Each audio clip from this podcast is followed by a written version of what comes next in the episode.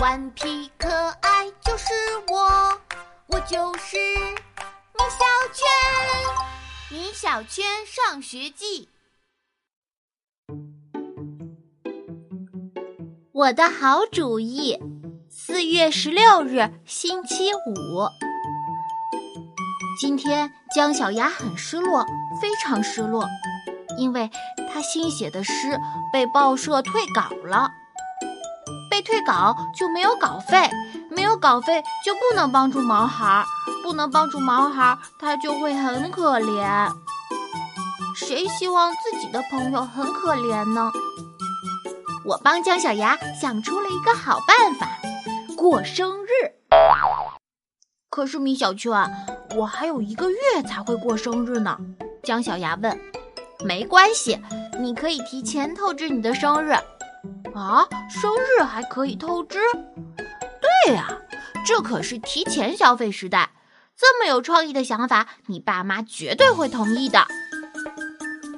铁头比姜小牙更失落，他为了搞点钱，把家里的书和杂志都卖给了废品回收站。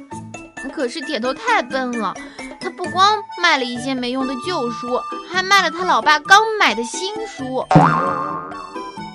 铁头爸又跑回废品回收站，花高价钱把书买了回来。哈哈，铁头迎来了一顿海扁，而且他爸还没收了他的零用钱。我又帮铁头想到了一个好办法。铁头啊，你老爸平时在哪里买书？在书店啊，不然还去哪里买？好了！我有办法了，你可以做你老爸的代购员，网上买书有折扣的，这样你就可以赚到折扣的钱啦。铁头兴奋起来，对呀，我怎么没想到？这样我就可以赚到钱，帮助毛孩了。可是，铁头这家伙除了能把事情搞砸以外，没有其他的本事。居然告诉他老爸，网上买书便宜，他要赚中间的折扣。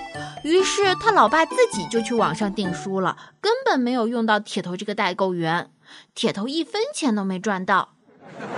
唉，铁头真笨。